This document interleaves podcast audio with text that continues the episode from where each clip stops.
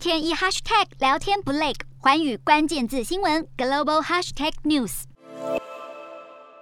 新冠疫苗又有好消息，英国十四号宣布核准了一款由法国、奥地利合资的瓦尔内瓦生技公司所生产的。灭活疫苗，这也成为英国授权使用的第六款疫苗。有资料指出，这款疫苗适用对象是十八到五十岁之间的族群，储存温度介于二到八度之间，相当于普通冰箱的温度。因此，即使是没有极低温技术或是一些贫穷国家，也能够保存使用这一款疫苗。好，除了英国之外，根据外媒报道，瓦尔内瓦公司去年已经率先和中东国家巴林签署一百万剂的疫苗预购协议，而上个月更取得全球第一个紧急使用授权。另外，瓦尔内瓦也已经和欧盟签约，预计在二零二二、二零二三年要提供多达六千万剂的疫苗。